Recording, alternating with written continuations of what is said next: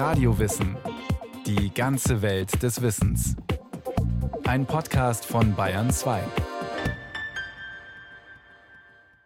Er gehört neben Dostojewski und Tolstoi zu den drei ganz großen russischen Schriftstellern des 19. Jahrhunderts. Iwan Turgenew.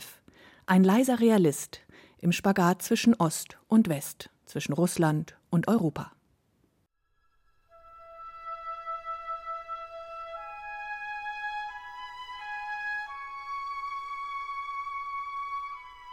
Iwan Turgenew ist so etwas wie der literarische Außenminister Russlands im 19. Jahrhundert.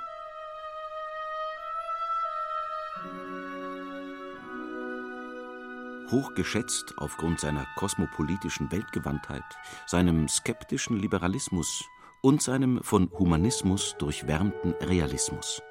Gustave Flaubert, mit dem Turgenew eine lebhafte Korrespondenz unterhält, gerät leidenschaftlich ins Schwärmen. Was ich an ihrem Talent über alles bewundere, ist die Vornehmheit. Etwas Großartiges.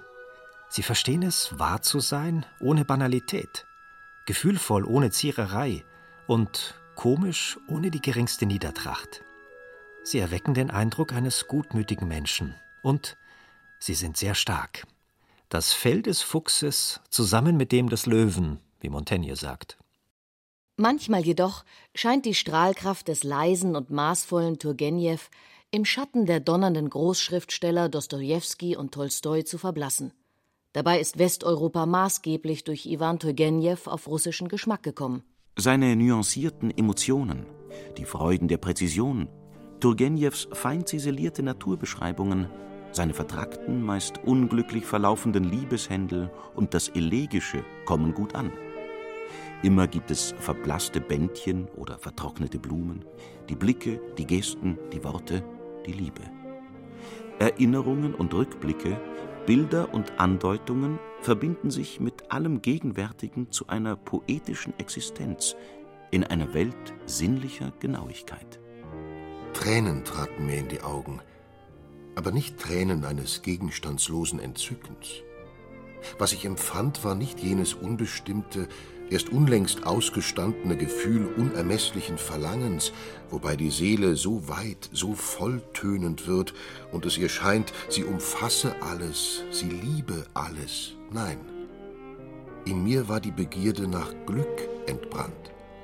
Glück bis zur Übersättigung, das war es, wonach mich verlangte, wonach ich mich sehnte. Turgenjews Werke markieren keinen Bruch mit der literarischen Tradition. Dostojewski bezeichnet Turgenew denn auch als den künstlerischsten von allen zeitgenössischen Schriftstellern. Ein Dichter für Dichter, sagt Henry James. Wo Dostojewski und Tolstoi weltaufwühlend zwischen Himmel und Hölle unterwegs sind und den Gefühlen ihrer Helden ungeachtet aller gesellschaftlicher Konventionen freien Lauf lassen, da pflegt Turgenew einen kontemplativ-philosophischen Blick auf den Lauf der Dinge, der bisweilen sogar etwas parfümiert wirken kann. Viel ist ihm an Form und Maß gelegen. Sein Temperament kennt nichts Ausuferndes, Zügelloses oder Wuchtiges. Der Wiener Professor für Slawistik Age Hansen-Löwe charakterisiert Turgenew denn auch als einen Gentleman Paruski. Turgenew war sicherlich ein außerordentlich liebenswürdiger Mensch. Er war, was für die Russen seiner Zeit nicht selbstverständlich war, relativ groß gewachsen relativ bald auch grau meliert mit Bart, etwas gebeugt und hatte so etwas Schüchternes.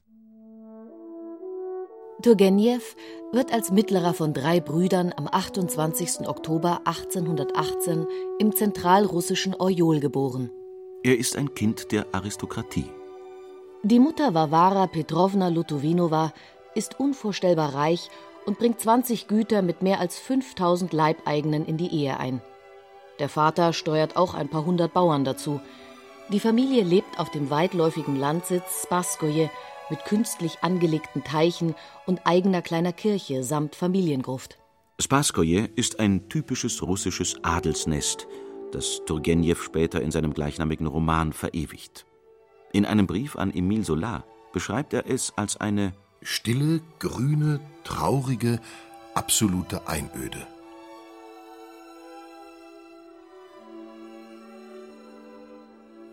Von gepflegtem Gesellschaftsleben, Keine Spur.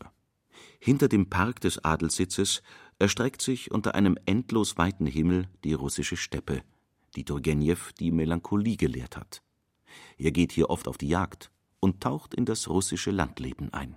In seinen bis 1852 veröffentlichten 22 Aufzeichnungen eines Jägers Die lose miteinander verbundenen Erzählungen begründen Turgenjews literarischen Ruhm schickt er einen jagdbegeisterten adligen Ich-Erzähler übers Land zu launenhaftigen, despotischen Gutsbesitzern und den ihnen ausgelieferten Bauern. Es ist ein Buch voller heimatlicher Bodenhaftung.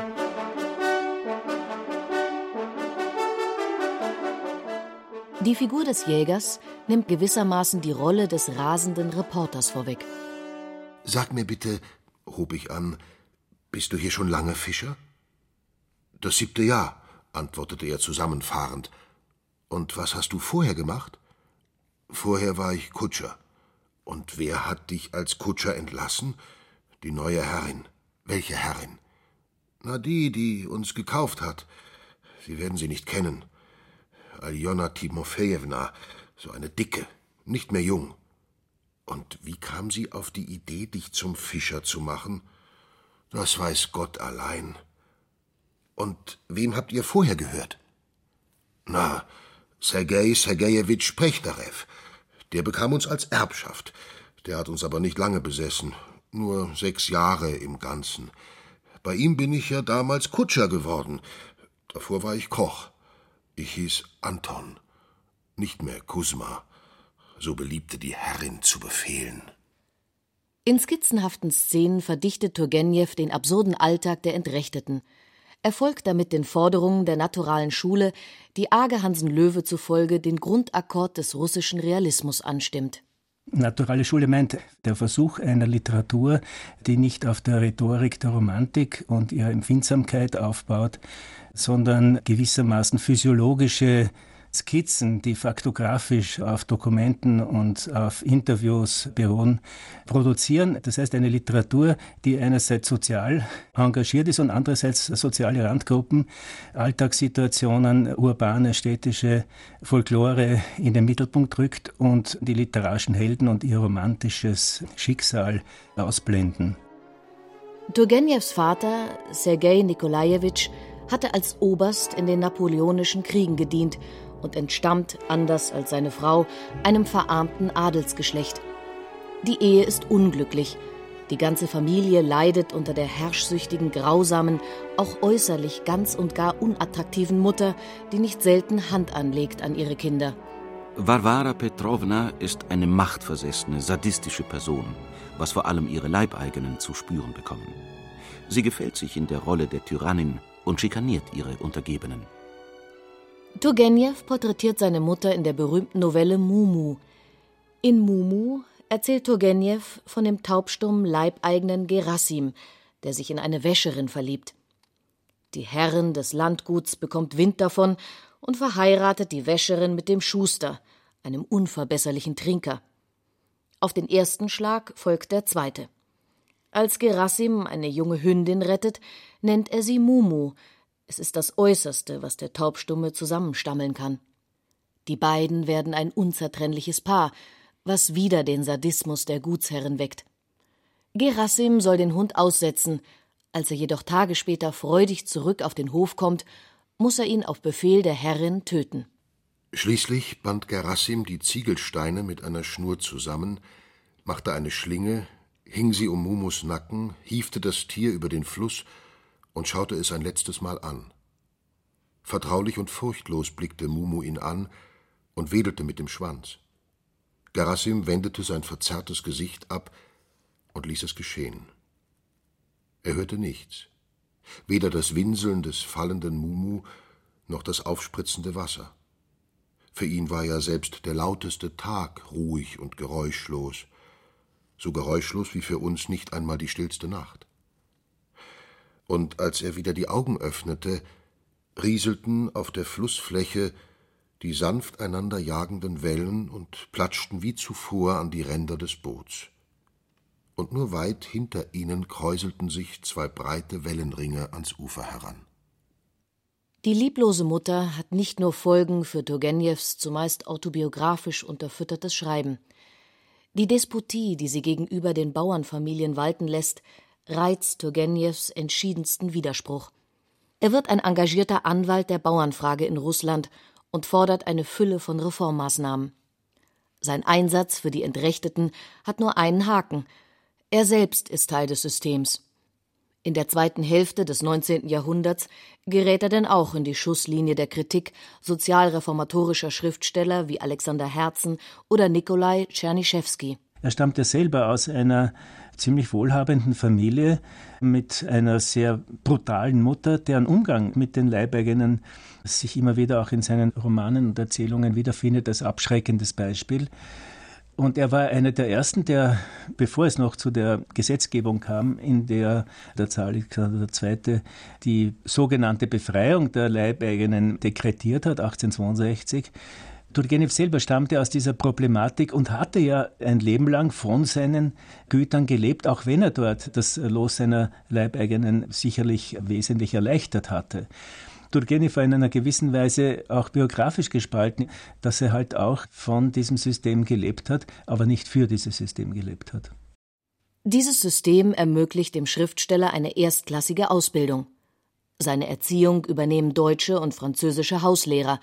Beide Sprachen beherrscht Turgenev wie ein Muttersprachler. 1827 zieht die Familie nach Moskau. 1833 nimmt Turgenev als 15-Jähriger ein Studium an der Universität auf. Seine Fächer Geschichte, Latein, Griechisch und Philosophie. Besonders Hegel hat es ihm angetan. Freimütig beklagt Turgenev jedoch, dass ihm das abstrakte Denken nach deutscher Manier nicht gelingen wolle.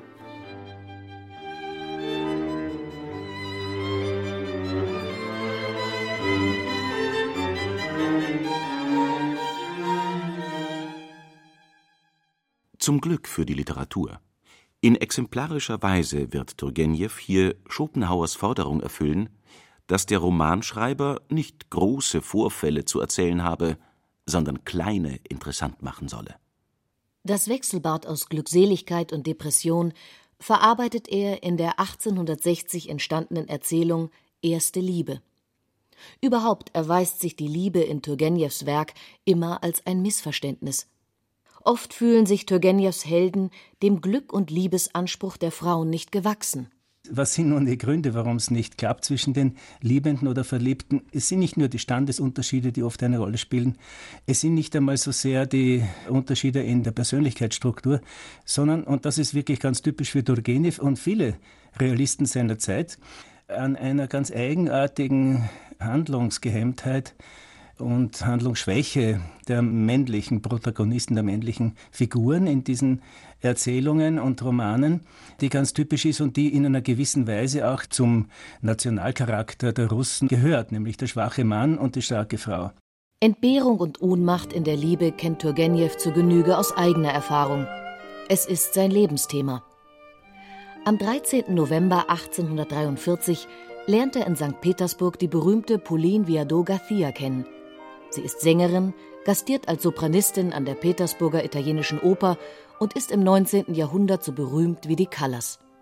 Ihre außerordentliche Schönheit, ihre entwaffnende Natürlichkeit, ihre Stimme, ihr Charme und ihre Bildung nehmen Turgenev rückhaltlos für sie ein. Auch sie ist fasziniert von dem Schriftsteller. Aber sie ist zum Zeitpunkt ihres Kennenlernens verheiratet. In einem Brief an Lev Tolstoi schwärmt Turgenev, dass er Pauline mehr als irgendwann und mehr als irgendwen auf der Welt zu lieben glaubt. Und fügt im Bewusstsein seiner Chancenlosigkeit hinzu, Ihr Gatte ist so gesund wie nur irgend möglich, und ich bin so weit von einer Heirat entfernt wie zum Beispiel Sie. Turgenev wird sein Leben lang Junggeselle bleiben, mit einem leicht beweglichen Herzen. Er liebt es, in großen Gesellschaften aller Welts Liebling zu sein, er korrespondiert mit Theodor Storm und Guy de Maupassant, vor allem aber mit Flaubert, der ihn zärtlich wahlweise Alter, Kamel oder Waschlappen nennt und Turgenev homoerotisch zugeneigt ist. Turgenev aber bleibt Pauline treu und nimmt an deren Ehe mit Paul Viardot als Dritter teil. In einem Brief an Konstantin Leontjew findet er für diese letztlich unerfüllt gebliebene Liebe zumindest einen künstlerischen Sinn. Eine unglückliche Ehe kann wohl etwas zur Entwicklung eines Talents beitragen. Eine glückliche aber ist fehl am Platz. Die franco-spanische Pauline Viardot vereinigt in ihrer Person alles, was Turgenew am Westen liebt. Und das ist viel. Angefangen hatte alles mit einer Reise 1838 nach Berlin, über die Turgenew später schreibt: Ich stürzte mich kopfüber in das deutsche Meer, das mich reinigen und erneuern sollte. Und als ich endlich aus den Wogen wieder auftauchte, erwies ich mich als ein Westler und blieb ein solcher für immer. Es folgen in regelmäßigen Abständen ausgedehnte Reisen nach Deutschland und Frankreich. 1850 stirbt die Mutter, die ihre Söhne ein Leben lang knapp gehalten hat. Turgenew erbt einen unermesslichen Reichtum und besitzt plötzlich 1925 Bauern, die er aus der Fronarbeit in Pacht- und Lohnverhältnisse entlässt. Beglückt, dass die Zeit der aristokratischen Bettelei endlich ein Ende hat, lässt er sich nach einem Intermezzo in St. Petersburg 1861 endgültig in Westeuropa nieder. 1862 erscheint Turgenjews wohl berühmtester Roman Väter und Söhne.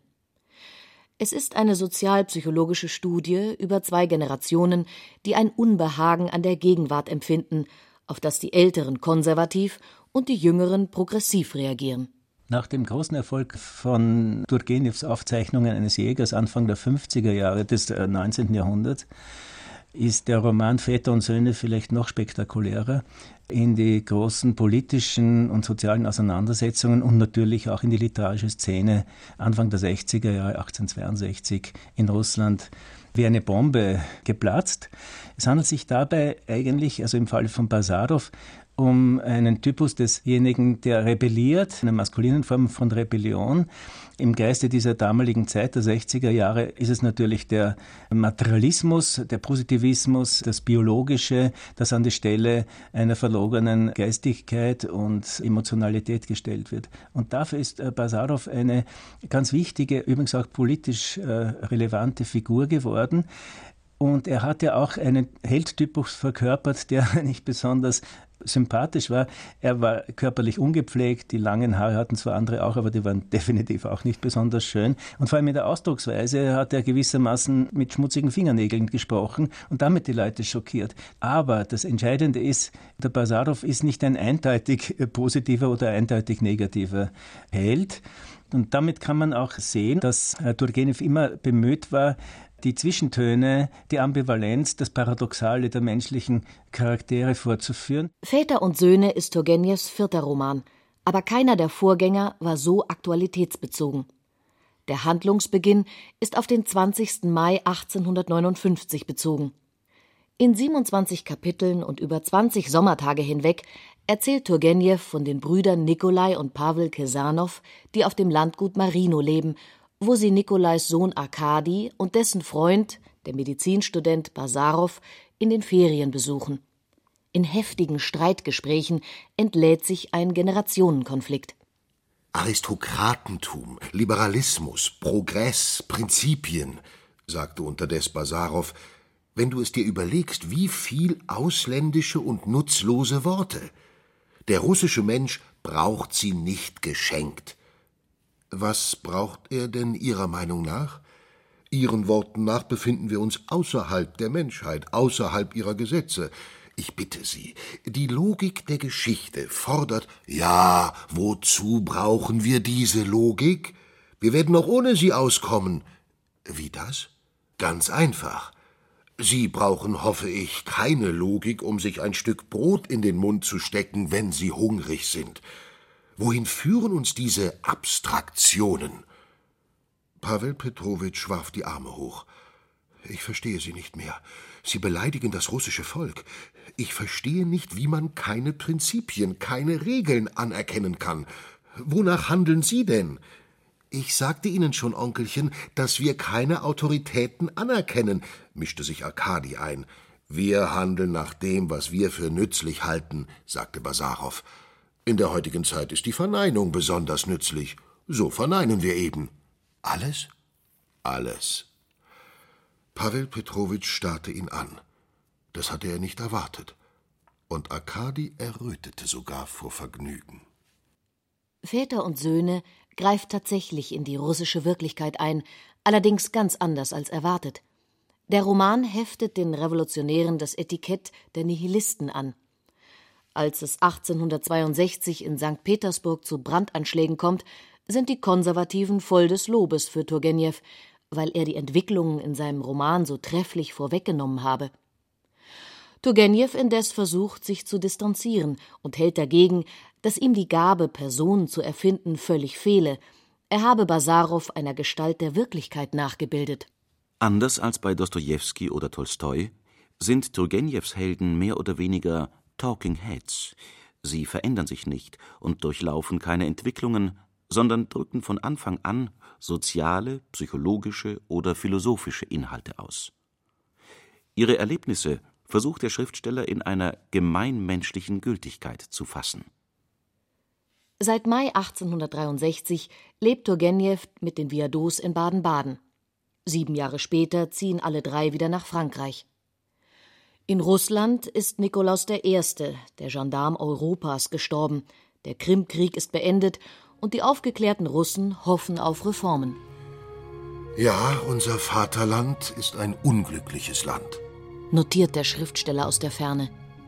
Turgenew bleibt Russland immer verbunden. Als er an einer schweren, ausgesprochen schmerzhaften Neuralgie erkrankt, schreibt er am 6. Oktober 1882 aus Bougival, einem Vorort von Paris, an den Schriftsteller Saltikow-Schedrin: Ich bleibe hier noch sechs Wochen, dann werde ich mich nach Paris begeben. Wann ich aber nach Russland gelangen werde, das wissen die Götter, wenn sie sich mit solchen Kleinigkeiten befassen. Die Götter nahmen sich umgehend seiner Sache an. Drei Tage später wird Turgenew in St. Petersburg beigesetzt. Aber was bedeutet schon der Tod? Turgenew wusste es besser.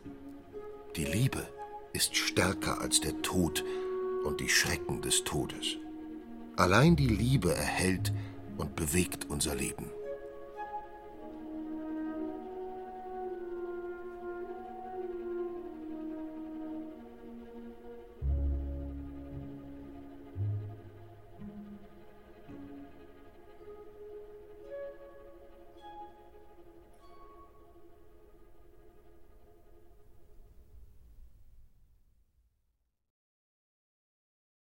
Sie hörten Iwan Turgenew, ein leiser Klassiker, Ost-West in Person.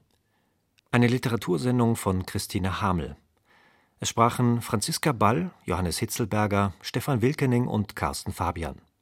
Tonotechnik Winfried Messmer. Regie und Redaktion Petra Herrmann. Eine Sendung von Radio Wissen.